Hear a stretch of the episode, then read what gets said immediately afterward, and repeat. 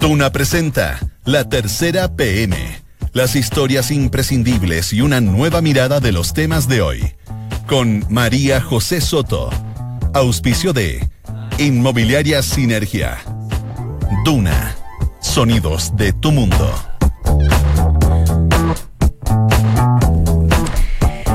Están? Muy buenas tardes, bienvenidos a la tercera PM junto a Radio Duna en esta tarde de jueves 16 de mayo de 2019. Son las 2 de la tarde en punto. A esta hora hace frío. Igual que toda la mañana, en verdad. 14,9 grados la temperatura y para mañana se esperan extremas entre los 7 y los 16. Ojo que para el fin de semana, para el sábado por lo menos, está pronosticada lluvia en la región metropolitana. Ya, hay harto tema, así que vamos a pasar de inmediato a revisar los principales titulares que ya están disponibles en la tercera. Para nadie es secreto que no ha sido una buena semana para la moneda, con este rechazo a proyectos emblemáticos como admisión justa, previsional, que en todo caso hoy podría revertirse. Ayer tuvieron que bajar la postulación de Dobra Lucic como ministra de la Suprema porque no estaban los votos. Y son días en que Sebastián Piñera, el presidente Piñera, requiere agrupar logros para mencionarlos en su próxima cuenta pública del 1 de julio, que va a ser un día sábado en la noche, horario prime cuáles son las expectativas de este discurso, acá se las contamos. A propósito del caso del diputado René Manuel García, de RN, que se enfrascó ayer en esta discusión con la diputada Andrea Parra, que terminó con, con golpes, con un periodista, etcétera, etcétera. Lo pasaron a la Comisión de Ética. ¿Qué es que te pasen eventualmente a la Comisión de Ética? La Comisión de Ética es como una especie de foro ético que evalúa a los diputados. Bueno, es la decimosexta vez que pasan a Manuel García esta comisión. Y este año se han presentado 15 acusaciones contra otros diputados. Cinco terminaron con una sanción que se tradujo en el pago de la dieta. Escuche bien, porque a lo mejor usted es de estas comunas. Los deudores morosos subieron 3% a un máximo histórico de 4.600.000 en el primer trimestre. En Chile, los morosos, los que deben. Además, aumenta el número de morosos en las comunas de Dos puntos. Vitacura, Las Condes, Providencia. Esto según el informe de deuda amorosa de la Universidad de San Sebastián con información de Equifax. Seguramente Miguel Bosé estará muy contento con esta noticia. Venezuela está preparando una posible visita de la alta comisionada de Naciones Unidas para los Derechos Humanos, Michelle Bachelet, que podría producirse incluso antes de julio. Lo dijo el embajador venezolano ante la ONU, Jorge Valero. ¿Cómo afectaría su presencia en Caracas? ¿Podrían cambiar las cosas en esta crisis? Desde 350 a 500 mil personas se espera que lleguen este 2 de julio para ser testigos del próximo eclipse solar en la región de Coquimbo. Los hoteles están medio colapsados, hay un plan de seguridad excepcional, baños públicos, guardias, etcétera. Se lo vamos a contar. Dos de la tarde y dos minutos. Partimos de inmediato una nueva edición de la tercera PM junto a Sebastián Minay, que vino mateamente a sentarse conmigo al lado. ¿Cómo estás, Sebastián? Muy bien, soy, soy, soy, un reportero un muy disciplinado. Eso, muy cuando bien. quiero. ¿Cómo estás tú, María José? Estoy perfecto hoy ¿Súper día. bien? Sí, Sí. estoy bastante bien. ¿Te gustaría un Chocman, un jugo y una galletita? Mira, un Chocman, un jugo y una galletita. ¿Te, ven- te venderías por un Chocman para hacer barra a, a cuenta, a la cuenta pública presidencial del primero de junio? Ya me estoy acordando. Para quienes no se acuerdan, aquella mítica cuenta presidencial del presidente Sebastián Piñera el 2012. Piñera 1. Piñera 1, cuando esto se hacía los 21 de mayo. ¿Te acuerdas cómo era el Día de la Gloria Navales, aniversario del combate naval de Iquique? Era toda una jornada republicana en Era Valparaíso. El presidente hacía su discurso, estaba tenía que después al desfile. Y generalmente quedaba una cantidad de desmanes, protestas.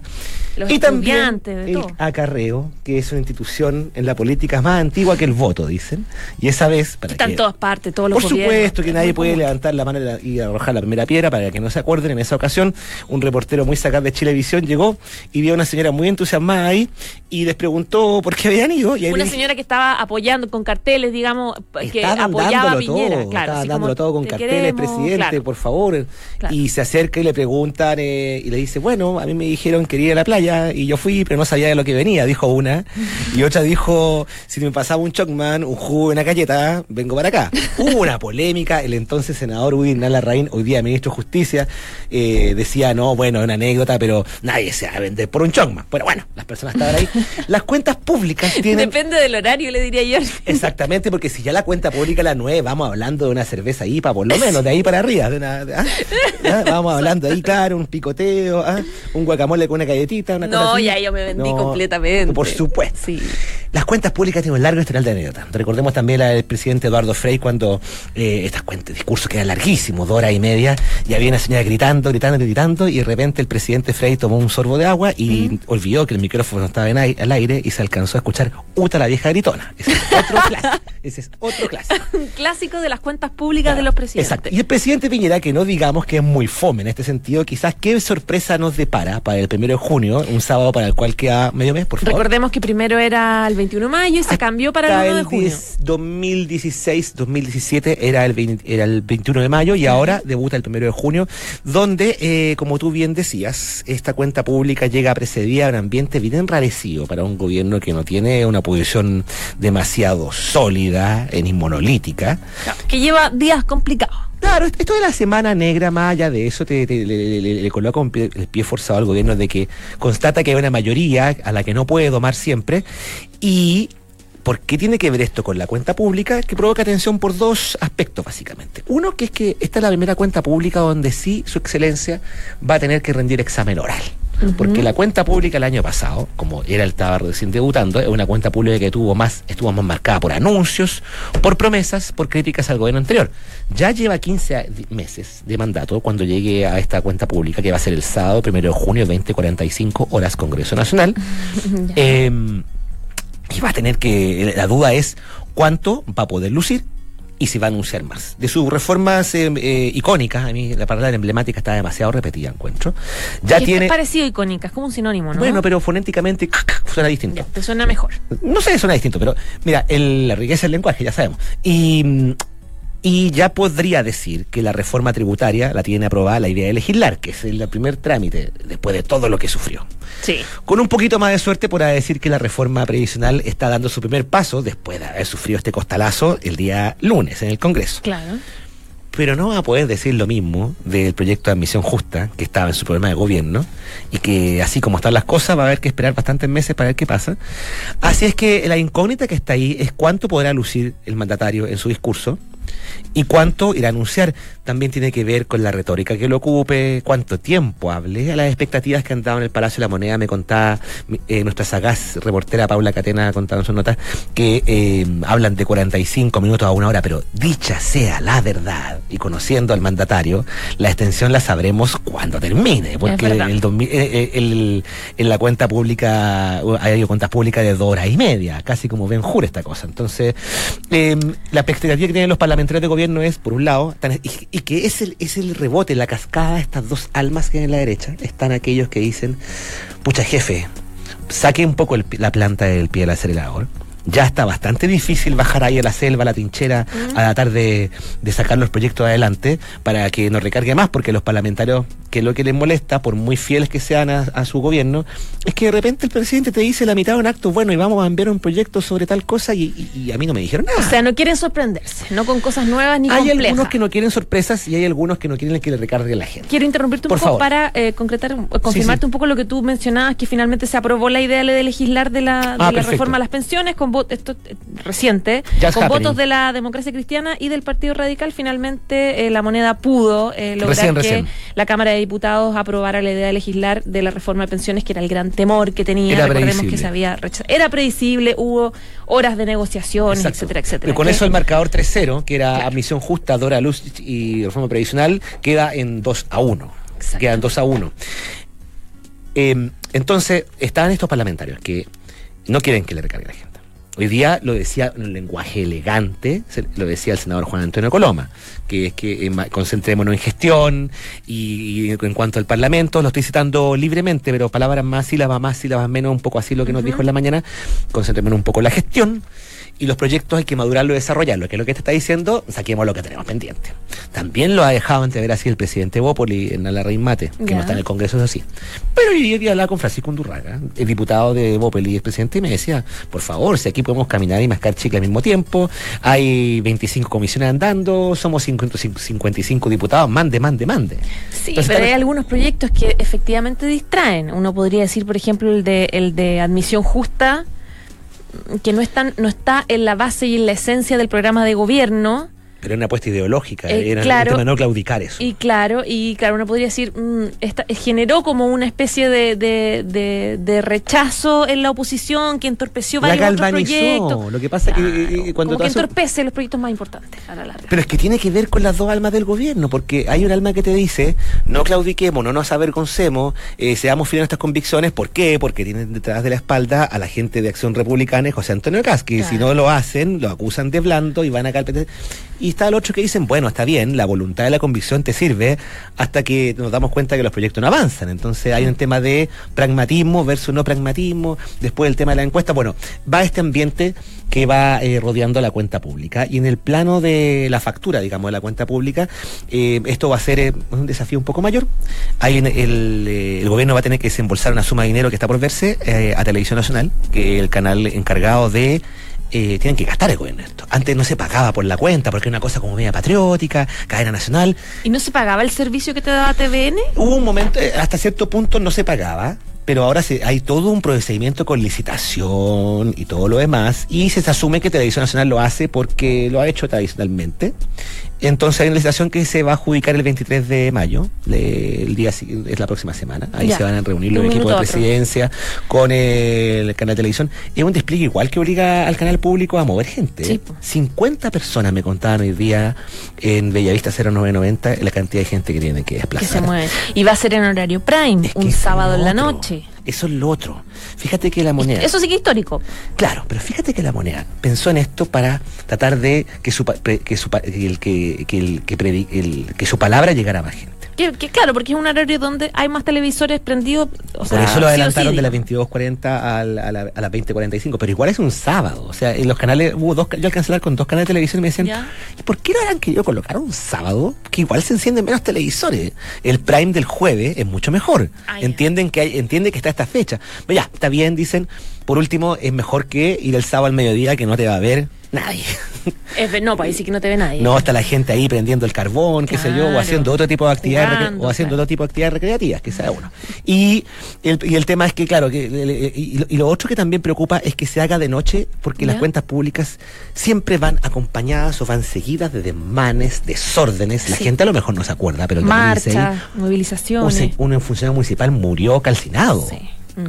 Entonces, eh, también obliga a movilizar a un montón de gente. obli- Y, y- y además en el gobierno tenía la preocupación de, oye, por el horario que hay, estos son solamente preocupaciones que se transmiten, pero que tal vez habrá que ver si se tienen correlato o no con la realidad. Pero también hay gente del gobierno que les preocupa, oye, pero ¿y los canales a esta hora? A lo mejor no van a mandar mucha gente, no van a alargar, no van a extender la transmisión haciendo cobertura con reacciones porque se vienen con algo más atractivo para la programación nocturna. Tal vez no nos den mucha, mucha férica. Mm. Están como esas preocupaciones de, de los cerebros políticos del gobierno de tratar de aprovechar esto lo mejor posible. Bueno, ya se verá cómo va, ya se verá si el presidente, eh, eh, si el presidente, porque otra de las dudas también, es el presidente en este mensaje que como siempre terminan de escribir al final, ¿Ya?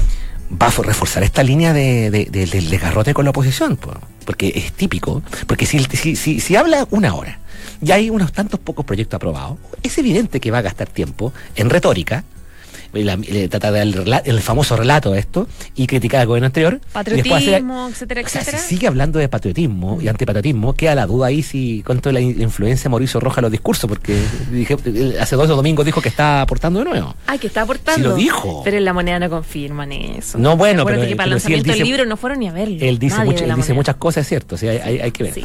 Pero bueno, eh, está por verse el tono del discurso, eh, si se recarga la agenda legislativa, cómo lo reciben sus parlamentarios, cómo lo recibe la oposición, porque querámoslo o no, este, el- la cuenta presidencial no solamente marca el primer examen oral, sino que te marca de verdad la entrada de lleno a la etapa decisiva de la lucha parlamentaria en esa selva que es el Congreso. Ya, pues, Sebastián Minay, salga de la selva de Radio Duna a Voy comerse un chocman. Un chocman.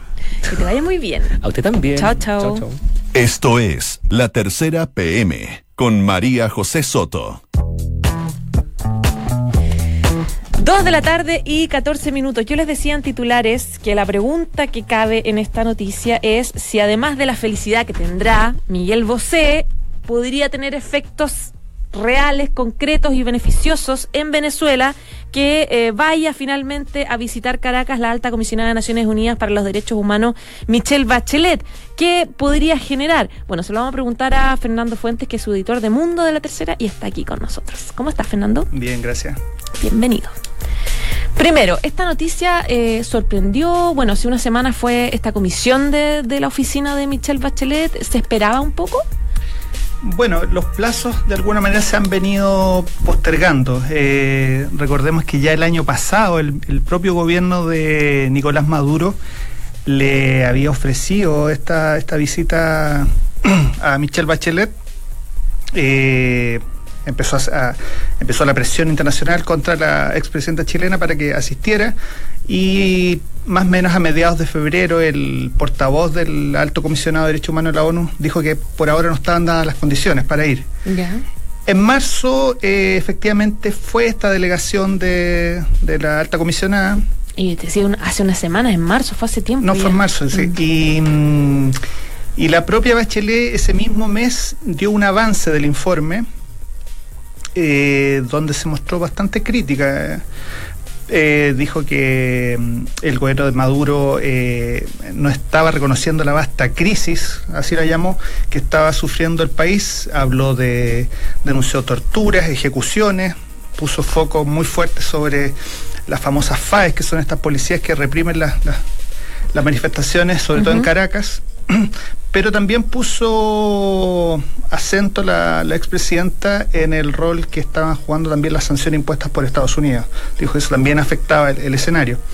Entonces, de alguna manera, lo que viene a decir hoy el embajador de Maduro en la, en la ONU, Jorge Valero, es que según su versión, Hace dos días eh, una delegación de Bachelet se reunió con, la gente del gobierno Maduro y acordaron que mm, la expresidenta estaría visitando Venezuela y tendría que ser antes de julio, porque la, la expresidenta tiene que eh, dar el informe ya escrito de la situación en Venezuela ante eh, la sesión del, Consejo de Derechos Humanos, que esto más o menos es como entre el 24 de junio y el 12 de julio. Ah, perfecto. Entonces, o llevar el resultado del viaje. Claro, esos son los, los tiempos. Entonces, lo más probable es que, claro, ella tenga que ir antes para corroborar un poco en terreno lo que ella va a presentar ante el ante el, el Consejo.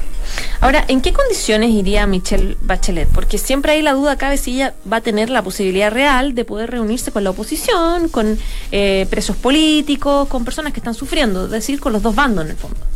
Claro, eh, de alguna manera era lo que había dicho el portavoz ya en febrero, que no estaban dadas las condiciones, en el sentido de poder entrevistarse efectivamente con personeros de la oposición, tener acceso a cárceles, eh, ver en terreno la situación, sobre todo la, crisis humanitaria que se vive en, hospitales.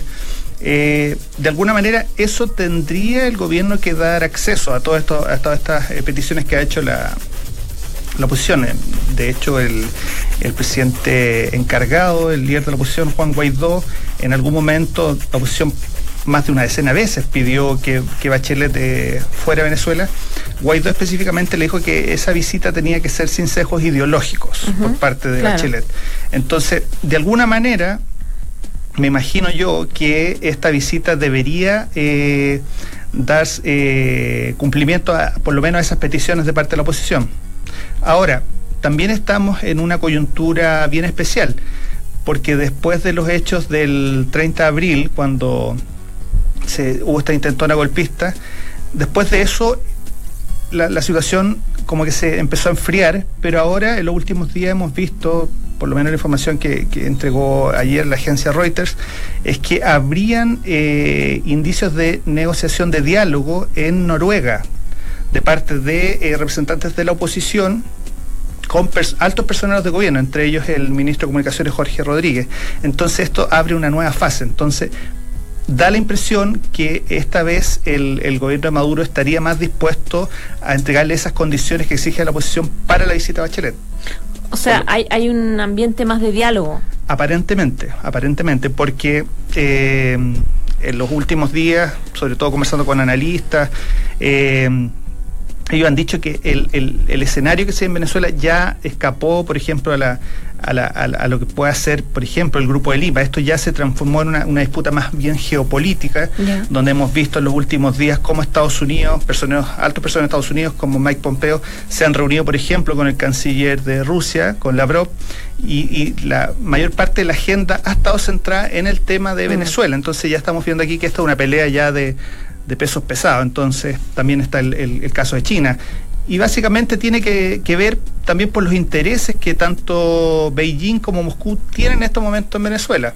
Estamos hablando básicamente de todos los préstamos que en el caso de China, que son más de 60 mil millones de dólares que tiene... Claro, que le den plata y, China quiere que le paguen, digamos. Claro, y por su parte Rusia, que tiene también muchos compromisos en temas de, de explotación petrolera, entonces, claro, esto es una, una, una, una, crisis que ya escapó al, al ámbito meramente regional, o sea, estamos hablando de un tema ya más bien de, geopolítica global.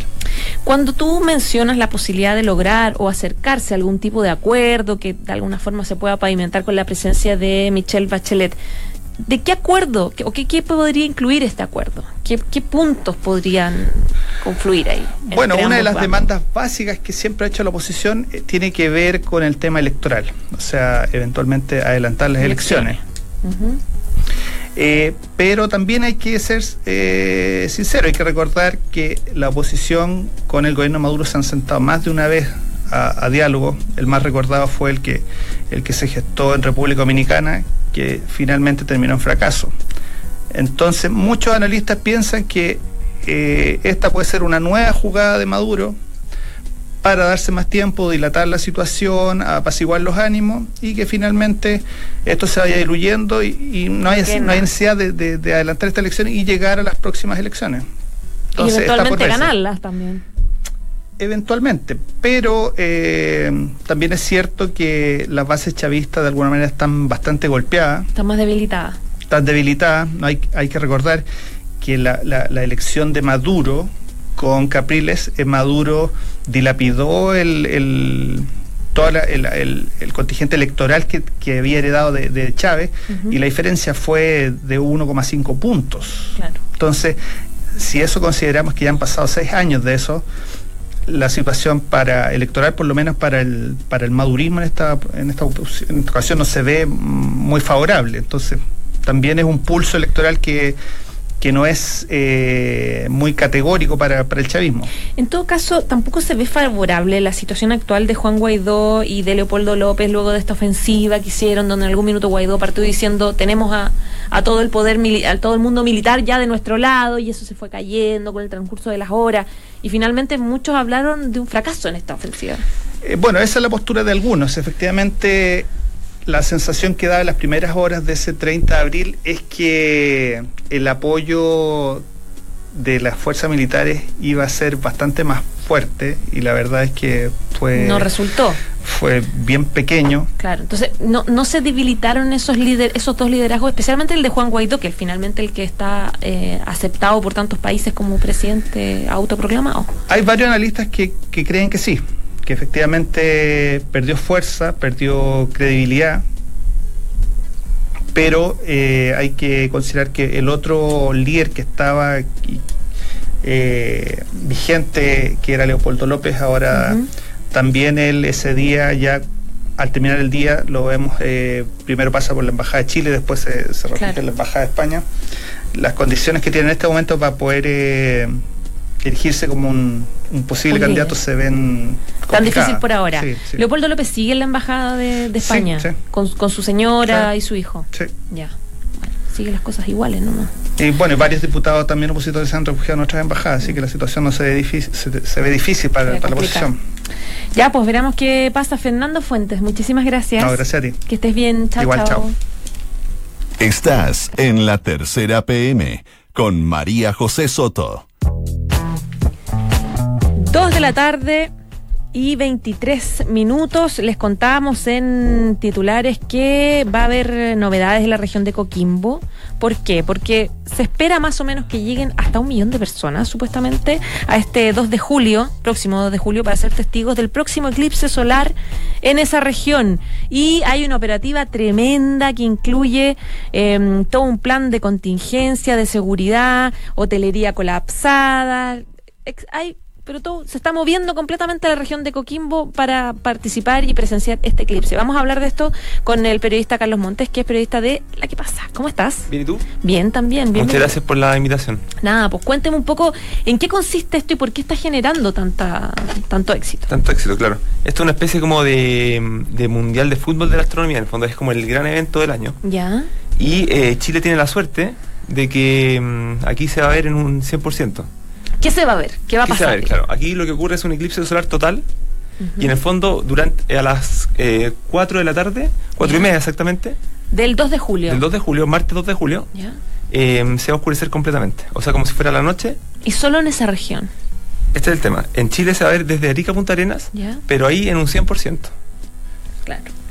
va a ser, para nosotros va a ser bajito. Va a ser bajito, va a bajar un poco obviamente la luz, pero no, no es lo que se considera un eclipse, va a ser como el, la, zona cercana. Ya, perfecto. ¿Me entendí? Entonces, en esa zona, que es una, una franja de 150 kilómetros, cuarta región y región de Atacama. Ya. Coquimbo y Atacama, en el fondo.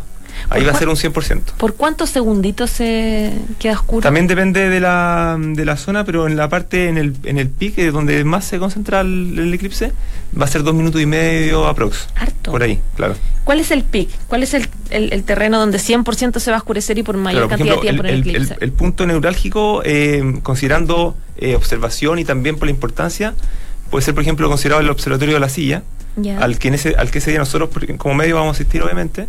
Y también irán autoridades, eh, ministros, incluso creo que estaba confirmado el presidente Piñera. Ah, también va para allá. Exacto, entonces va a ser como, ese es como uno de los puntos eh, claves del, del evento en el fondo.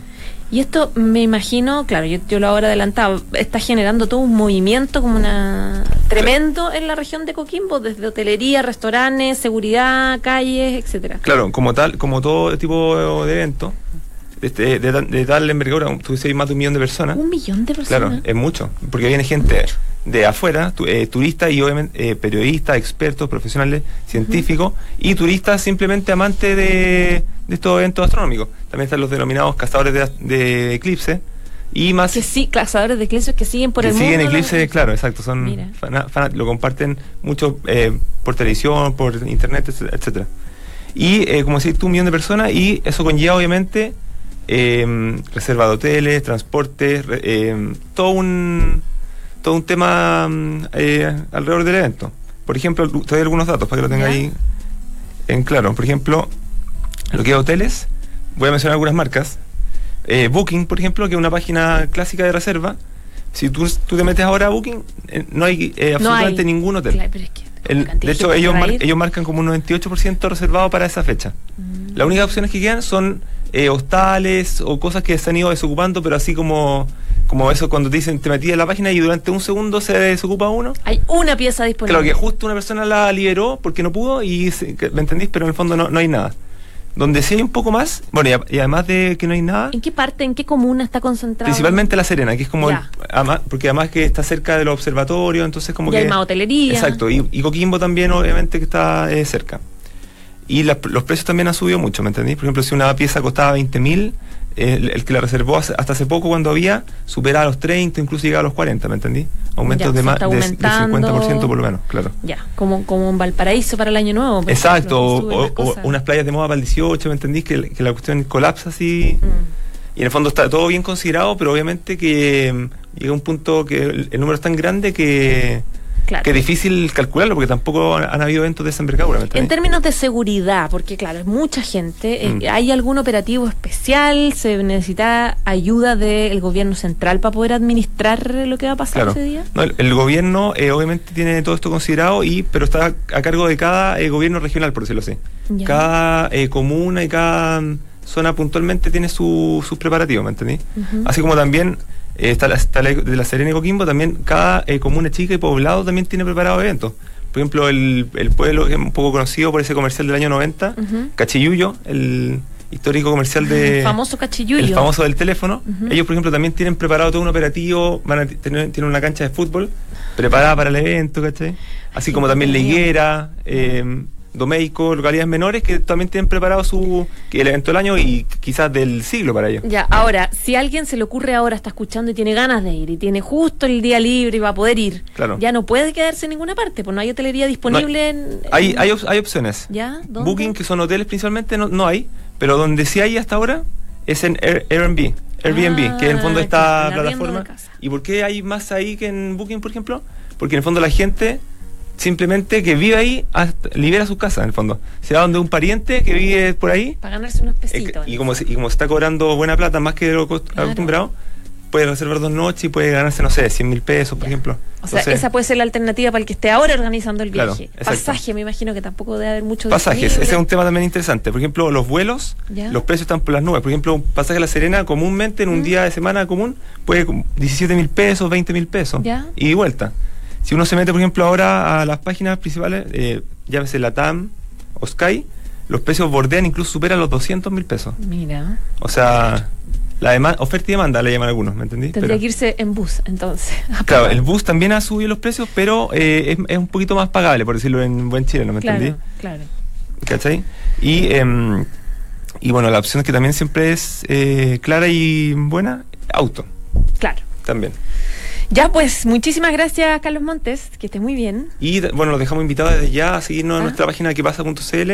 Mañana vamos a enviar una nota especialmente del eclipse, con lugares gratuitos para ver el eclipse. Ah, y según la, allá, claro. Exacto, según una guía que hizo Mario Muy con, una, con la Fundación Astronómica de Chile. Y durante todo el mes también vamos a hacer un seguimiento para los que nos quieran eh, ver en nuestras plataformas. Ir viendo, ya, pues entonces va a estar mañana disponible en qué pasa. Mañana en la tarde va a estar disponible, exacto. Perfecto, muchísimas gracias, Carlos. Gracias a ti, que estés bien. Que estés bien, chao, chao. Dos de la tarde y 30 minutos. Muchísimas gracias por informarse con nosotros. Pero antes les contamos que en Sinergia Inmobiliaria piensan cada proyecto de casa o departamento como si fuera único. La distribución de los espacios, diseño vanguardista y terminaciones que encantan. Sinergia Inmobiliaria, espacios bien pensados. Conócelos en isinergia.cl.